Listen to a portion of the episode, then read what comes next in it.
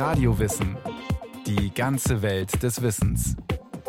Ein Podcast von Bayern 2. Er wirft wie kein anderer einen authentischen Blick auf seine Heimat. Der Regisseur und Kameramann Josef Filzmeier.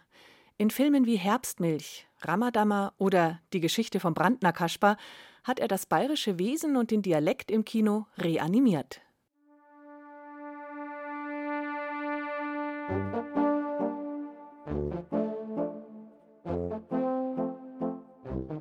Ist eine Liebeserklärung, aber jetzt nicht so im, im Bayern-Getümmel. Also ich finde einfach, ich fühle mich sauwohl und ich finde Bayern einfach ein tolles Land. In jeder Hinsicht. Der Filmemacher Josef Filsmeier. Mit Bavaria, Traumreise durch Bayern, hat er seiner Heimat eine filmische Liebeserklärung gemacht, musikalisch untermalt von Heindling. Ein Dokumentarfilm, der wortwörtlich über dem Freistaat schwebt. Aufnahmen aus der Vogelperspektive. Eine Flugreise über die bayerischen Regionen. Also ich bin hier in München geboren, bin in Niederbayern im Rottal aufgewachsen, bin in Unterfranken aufgewachsen, mütterlicherseits. Und das war immer so mein Guy, wie man so schön sagt, wo ich immer war. Und jetzt im Laufe der Zeit kenne ich ja Bayern sehr gut. Und jetzt inzwischen, nach, was weiß ich, 60 Flugstunden, kenne ich Bayern am besten. Zusammen mit dem Piloten Hans Ostler ist Filsmeier in den Hubschrauber gestiegen, hat zwischen den Kufen eine 500.000 Euro teure Cineflex-Kamera montiert und damit über 30 Stunden Aufnahmen gesammelt. Die Kamera hat er selbst bedient, wie immer bei seinen Filmen, Erlesene Bilder hat er eingefangen. Touristenattraktionen wie die Schlösser Neuschwanstein, Herrenchiemsee und Linderhof sowie den Tegernsee, den Königssee mit der Wallfahrtskapelle St. Bartholomä, das Weltkulturerbe Bamberg, Regensburg, aber auch magische Bilder von München. Die Landeshauptstadt erwacht im winterlichen Morgennebel. Die Aufnahmen, die kann man ja nicht stellen. Wenn so Fotografien sind, von gewissen Schlössern oder was. Da kann der Fotograf, der kann sich fahren, einen schönen vereisten Ast nicht, das kannst du davon um nicht.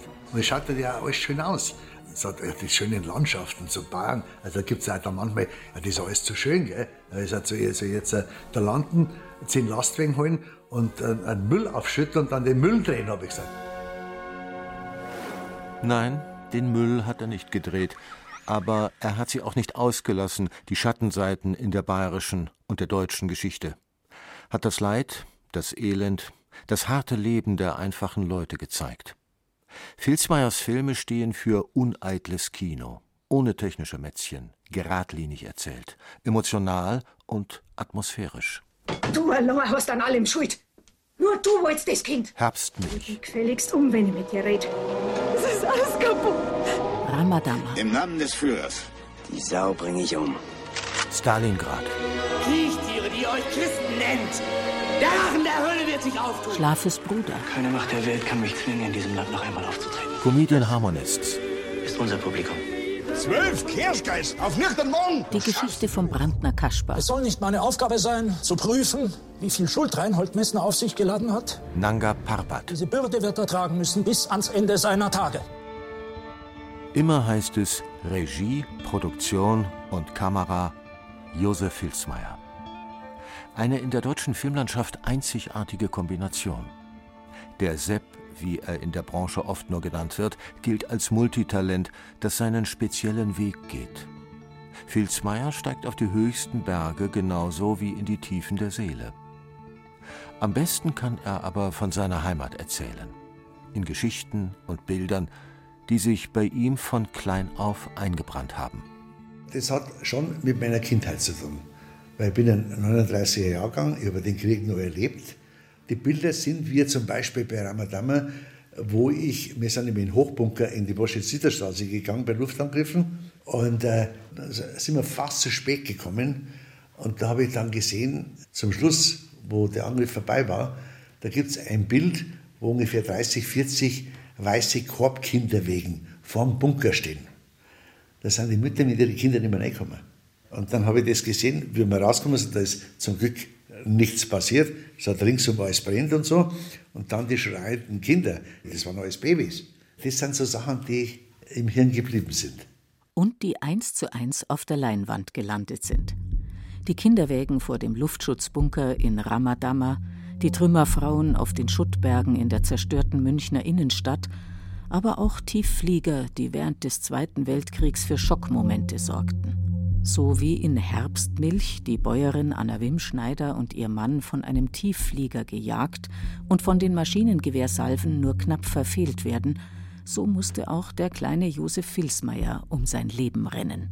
Ich war mit meinem Cousin, das war 45, war Winter und bei unserem Haus, wir haben ein bisschen außerhalb von Hebertsfelden gewohnt, an einem Hang. Ja, da ist es runtergegangen und da hast du rübergeschaut auf die Landstraße zum Bahnhof.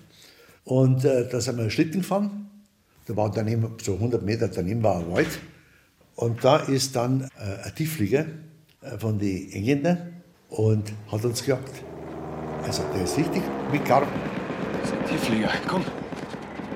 Also richtig die Garten und mir Schlitten, der ist runtergefahren und mir in den Wald rein, hat er es nicht erwischt. Dann ist er abgebogen, ist zum Bahnhof rüber und da stand eine Frau. Und die hat er erwischt. Das Schicksal verschont ihn. Geschwister hat der am 24. Januar 1939 geborene Josef Filsmeier keine. Pendelt als Kind zwischen München und dem Bauernhof im niederbayerischen Hebertsfelden. Der Großvater verdient sein Geld als Eierhändler, der Vater als Flugzeugtechniker bei BMW und als Fahrer bei der Bavaria Film. Als Neunjähriger kommt der Junge zum ersten Mal mit der Welt des Films in Kontakt, als 1948 die seltsame Geschichte des Brandner Kaspar mit Karl Wehry und Paul Horbiger gedreht wird. 60 Jahre später wird Filsmeier seine Version ins Kino bringen, mit Franz Xaver Grötz als Brandner und Michael Bulli Herbig als Borndelkrammer. Der Tod, der mit gehörig viel Kirschgeist beim Kartenspiel übers Ohr gehauen wird. Dieser Film der hat bei mir so viel ausgemacht in meinem Leben, weil bei diesem Film war ich damals in Berchtesgaden als Bub, mitgenommen von meinem Vater. Mein Vater hat dann in der Bavaria, glaube ich, den Chef gefahren und da durfte ich mitfahren. Mit Paul Hörbeger, mit Veri nach Berchtesgaden zu den Dreharbeiten. Und da habe ich überhaupt nicht gewusst, als Junge, was Dreharbeiten, was ein Scheinwerfer ist. Es war für mich alles natürlich faszinierend. Wenn ich gefragt worden bin, was ich werden will, habe ich gesagt, Feuerwehrmann, Radrennfahrer und Kameramann. Kameramann ist Josef Filzmeier dann schließlich geworden, nach einigen Umwegen. Erst kommt er ins Internat bei Augsburg und entdeckt unter der strengen Aufsicht der Franziskanerschwestern seine Liebe fürs Klavier. 1953 beginnt er bei Ari in München seine filmtechnische Ausbildung. Dennoch radelt er zweimal die Woche zum Konservatorium, um dort Musik mit Schwerpunkt Klavier zu studieren. Er spielt in einer Jazzband, fährt nebenbei am Wochenende Taxi, um sich ein eigenes Auto leisten zu können, mit dem er dann später an seinen freien Wochenenden in Schwaben und Oberbayern bunte Bettwäsche als fliegender Händler verkauft. Ich habe meine speziellen Leute gehabt. Das waren hauptsächlich Pfarrersköchinnen, Lehrerinnen, waren nur Frauen. Äh, Männer bin ich gar nicht hingegangen. nur Frauen. Dann haben wir dem gleich ein Frühstück angeboten. Ich konnte nicht sagen, ich habe keine Zeit nicht. Gell? Ich wollte da was verkaufen. Also, und dann war ich teilweise sieben, acht Stunden bei diesen Frauen. Und dann hat sich herausgestellt, weil die halt zu wenig geredet haben in ihrem Leben. Die haben niemanden gehabt zum Reden. Und ich war derjenige mit 19, 20 Jahren zum Reden. Und dann haben sie noch was abgekauft. Anfang der 60er Jahre bekommt Filsmeyers Band das Angebot, sechs Monate lang in Stockholm zu spielen. Es wäre der Sprung in die Musikerkarriere gewesen. Doch Filsmeyer entscheidet sich für den Film, geht zur Bavaria und beginnt als Material- und Kameraassistent, ist Schwenker, dritter Kameramann, zweiter und schließlich erster. Ab den 70er Jahren zählt er zu den angesehensten Kameramännern der Branche, dreht für Kino und Fernsehen rund 200 Filme und Serien, dazu Dokumentationen und Werbung. Ans Regieführen denkt Josef Filsmeier aber lange nicht, bis ihn, da ist er bereits 47 Jahre alt, das klassische Wehleiden durch die Arbeit mit der schweren Kamera einholt. 1986 habe ich einen Bandscheibenvorfall gehabt. Ich habe mir Zähne geputzt im Knien. Ich konnte nicht mehr stehen vom Waschbecken. Es war grauenvoll. Er muss pausieren und kommt auf Kururlaub in seiner niederbayerischen Heimat vorbei. Dabei trifft er eine Bäuerin, die er seit seiner Kindheit kennt, und die erzählt ihm von einem Buch, das er unbedingt lesen müsse. Josef Filzmeyers Interesse ist geweckt. So kauft er sich Herbstmilch, die Lebenserinnerungen der Anna Wimschneider. In einem Rutsch liest er das Buch durch, ist wie gebannt von der klaren, direkten, lakonischen Sprache, die dieses schicksalhafte Leben voll Elend, ohne Groll, ohne Lamoyanz beschreibt. Anna Wimschneider, 1919 auf einem Hof in Rottal geboren. Ihre Kindheit geht jäh zu Ende, als früh die Mutter stirbt und Anna sich als Achtjährige um ihre sieben Geschwister kümmern muss. Kochen, Wäsche waschen, nähen bis in die Nacht. Mit 20 Jahren heiratet sie, einen Bauernsohn ein paar Dörfer weiter. Doch ihr Mann Albert wird wenige Tage später zum Kriegsdienst eingezogen – Anna ist allein für den Haushalt verantwortlich, muss drei alte, kranke Familienangehörige pflegen und die Landwirtschaft stemmen. Anna Wimschneider schreibt über Saubauern, die ihre Knechte wie Dreck behandeln, die vom Neid verzehrte Dorfgemeinschaft, den prügelnden Pfarrer und die garstige Schwiegermutter, die wie eine Schlange zischt. Das war genau mein Fall, weil ich das alles erlebt habe in meiner Kindheit. Und ich habe die Charaktere der Niederbayern, der Rottaler, der habe ich natürlich genau gekannt. Also wie die alle ticken. Filzmeier spürt, die Geschichte ist wie geschaffen für eine Verfilmung. Er schnappt sich das Telefonbuch und ruft alle Wim-Schneiders durch. Bei der vierten Nummer hat er Glück. Albert Wim-Schneider geht ans Telefon.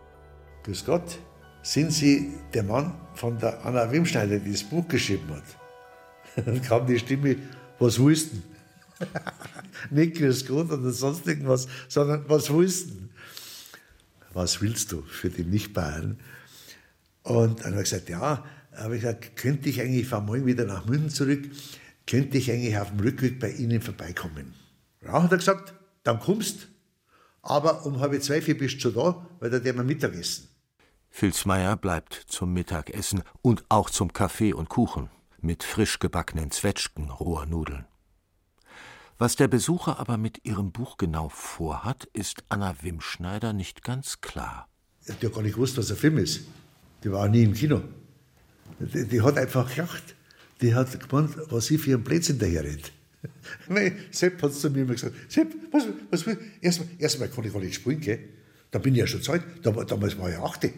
Oder riecht sie mich so her oder was, dass ich wieder jung bin? Oder, nein, habe ich gesagt, Anna, du musst da nicht spielen. Du musst da nur eigentlich die Rechte, wo sind denn die? Im Piper Verlag weiß Albert Wimschneider. Dort wird Josef Filsmeier vorstellig und muss erst mal schlucken. 110.000 Mark sollen die Filmrechte kosten. Filsmeier setzt alles auf eine Karte. Er leiht sich das Geld, kauft die Rechte und weiß, dieser Stoff wird sein Regiedebüt. Als er die Formulare für die Fördergelder ausfüllt, muss er die diversen Posten benennen: Regie, Produktion, Kamera, Casting, Ausstattung. In jedes nur erdenkliche Feld schreibt er Filsmeier.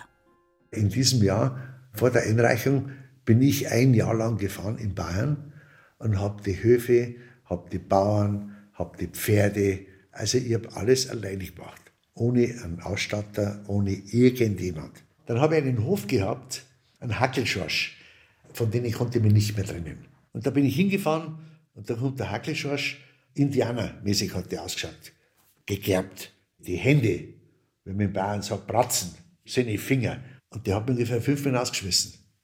Und dann bin ich so narrisch geworden, dann bin ich auf den Hof gefahren, ich bin ausgestiegen, dann habe ich mich vor ihm hingestellt, habe ich gesagt, so, Hackelschorsch, jetzt pass mir auf, jetzt sage ich dir was was willst du denn schon wieder? Wenn du jetzt noch einmal den Maul aufmachst, dann kriegst du von mir so eine Watschen, dass du den Trick nicht fällst. Pause. Komm mal rein, trinken wir ein Bier. Das war die Lösung. Auf ähnlich rustikale Weise überzeugt Josef Filsmeier die Pferdehändler in Altötting, ihm umsonst Pferde und Ochsen für die Szenen auf den Feldern und beim Dreschen zur Verfügung zu stellen. Er lässt sich auf ein, gut bayerisch gesagt, Wettsaufen ein. Das gewinnt er, weil er zuvor heimlich eine Dose Ölsardinen verdrückt hat und damit eine bessere Grundlage hat, um den Alkohol zu überstehen. Fünf Stunden später ist die Schlacht geschlagen und Vilsmeier hat auf einer Serviette die Unterschriften sämtlicher Pferdehändler und die Zusage, umsonst die Tiere beim Dreh nutzen zu können. So beginnt eine einzigartige Regie- und Produzentenkarriere.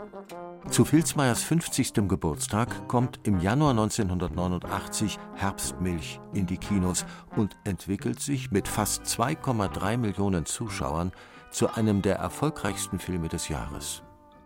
Bei der Kinotour zum Film sind Anna und Albert Wim Schneider dabei. Niederbayerische Originale, auch beim Signieren der Bücher. Und dann geht es ans Unterschreiben. Der Albert hat das, natürlich Albert ein ganzer gewitzter Hund. Und Anna, Anna, Wim Schneider. Dann hat er gesagt, pass auf, du, es war so, du blöde Kur, hat er gesagt, mach doch einen Hackel da können wir doch viel mehr Bier verkaufen. Schau her, ich habe den ganzen Schuss schon weg und du, du schreibst immer noch an die drei Bücher hin und so. Aber Anna ist da gar nicht eingegangen drauf. Die hat eine so störrische Ruhe gehabt, das war dir irgendwie wurscht. Der Erfolg von Herbstmilch hat das bayerische Wesen und den bayerischen Dialekt im Kino reanimiert. Zu einer Zeit, als von den sogenannten neuen Heimatfilmern wie Markus H. Rosenmüller oder Hans Steinbichler noch keiner in Sicht war. Erfolg, und das ist immer Vilsmeyers Motto, heißt aber auch nie die Bodenhaftung verlieren. Und so bleibt er auch in seinen Folgefilmen den Figuren nahe, die nicht gerade auf der Sonnenseite des Lebens stehen. Geschichten über einfache Leute, ob sie in München in Ramadama die Trümmer des Krieges wegräumen, ob sie als einfache Soldaten den Horror von Stalingrad erleben oder das Drama eines musikalisch Hochbegabten, der als Organist in einem engstirnigen Bergdorf zugrunde geht. Schlafes Bruder. Ein barockes Epos nach dem Roman von Norbert Schneider. Ein herausfordernder Text. Der Teufel, sagt man, hat einen kalten Samen. Es gibt vielleicht Sachen, wo man nicht machen kann. Aber man muss es versuchen. Probieren. Nicht sagen gleich, ah, das geht nicht, das kann man nicht. Ich habe dann nur beschlafenes Bruder, Finger weg davon. Wie soll es das darstellen? Das ist ein Verrückter, der das geschrieben hat. Das ist alles äh, Wahnsinn. Und das hat mich so gereizt auch. Und das ist ja immer das Schöne, dass wenn Leute sagen, das geht nicht, dann sage ich, das probieren wir. Für Schlafes Bruder lässt Filzmeier sogar ein ganzes Bergdorf bauen. Der Film geht ins Rennen um die Golden Globes und den Oscar. Überhaupt ist Filzmeier im guten Sinne ein Sturschädel. Er kennt keine Angst, traut sich an diffizile Themen. Seine Werke spiegeln den eigenwilligen Filzmeier-Blick auf die Geschichte, für den er vielfach ausgezeichnet wird. Machen Sie auf, wird bald! Er schildert in Der letzte Zug das Schicksal von Berliner Juden, die auf einer sechstägigen, qualvollen Reise nach Auschwitz deportiert werden. Oder erinnert in Leo und Claire an die wahre Geschichte des jüdischen Nürnberger Schuhhändlers Leo Katzenberger, der einer jungen Deutschen ein Studio vermietet. Die dichtet ihm ein Verhältnis mit ihm an, mit tödlichen Konsequenzen. Leo Katzenberger wird wegen Rassenschande verhaftet und hingerichtet. Vor allem die eigene Kriegserfahrung als Kind lässt Josef Filzmeier nicht los. Drei der Brüder seines Vaters mussten 1942 nach Stalingrad. Einer verlor sein Bein. Die Leichen der beiden anderen wurden nie gefunden. Einer seiner Onkel schickte noch ein Foto. In Russland sitzt er da und melkt lachend auf einem Bauernhof eine Kuh. Den Weg in die Katastrophe aus der Sicht der einfachen Soldaten zu schildern, dieser Herausforderung stellt sich Filzmeier in seinem Spielfilm Stalingrad, der 1993 in die Kinos kommt. Erst erzählt er vom Höhenflug, der Selbstsicherheit, mit der die Soldaten prahlen. So eine lumpige Stadt, die nehmen wir doch in drei Tagen. Doch dann stockt der Vormarsch. Die Vorräte schwinden, die Moral bröckelt und mit ihr die Menschlichkeit. Mit dem eiskalten Winter beginnt der Abstieg in die Hölle. Im Namen des Führers.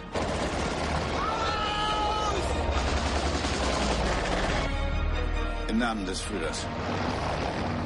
Die Kritiker gehen oft hart mit Filsmeier ins Gericht, werfen ihm allzu holzschnittartige Figuren und eine wenig subtile Inszenierung vor. Doch das Publikum hat er in den meisten Fällen auf seiner Seite. Immer wieder schafft er es, die Massen ins Kino zu locken, etwa mit seinem Porträt der Comedian Harmonists, der Geschichte vom Brandner Kasper oder der Traumreise durch Bayern, Bavaria, für die er so viel Fanpost wie noch nie in seiner langen Karriere bekommen hat. Seine berufliche Heimat, die Bavaria Filmstadt in Geiselgasteig im Süden von München, hat dem Filmemacher eine besondere Ehrung zuteilwerden lassen. Im Januar 2019, als der 100. Geburtstag der Bavaria und der 80. von Filzmeier zusammenfielen, wurde eine neue Straße auf dem Gelände der Filmstadt getauft. Nun gibt es zwischen all den großen Studiobauten, wo seit über einem Jahrhundert Filmgeschichte geschrieben wird, passenderweise auch eine Josef Filzmeier Straße. Denn dass die Filme, die Josef Filzmeier gedreht hat, Bestand haben werden, ist vielleicht die größte Kunst dieses einzigartigen Geschichtenerzählers. Die Filme, die ich gemacht habe, wie jetzt Stalingrad oder Ramadan oder Herbstmilch oder Schlafes Bruder oder Komödien Harmonist, das hat sich bei mir herauskristallisiert, dass die Filme nicht alt werden. Weil es eine Geschichte. Die Geschichte wird immer sehen. Und die Geschichte in 50 Jahren, wenn die Leute sagen, oh, da war mal was, das möchte ich eigentlich gern sehen. Da war noch meine Uroma oder was weiß ich, oder mein, mein Großvater, der die Zeit erlebt hat. Da habe ich gemerkt, und weil die Filme ja sehr gefragt sind, immer wieder und laufen rund um die Uhr eigentlich, da habe ich gemerkt, aha, das war gar nicht so schlecht, was mir da eingefallen ist. Das war Radio Wissen, ein Podcast von Bayern 2. Autor Florian Kummert, Regie Eva Demmelhuber. Es sprachen Beate Himmelstoß und Andreas Neumann. Technik Susanne Harasim, Redaktion Susanne Pölchau. Vielleicht interessiert Sie ja jetzt auch unser Radiowissen Podcast über Anna Wimschneider. Sie finden diese Sendung und alle weiteren Folgen unter bayern2.de slash podcast.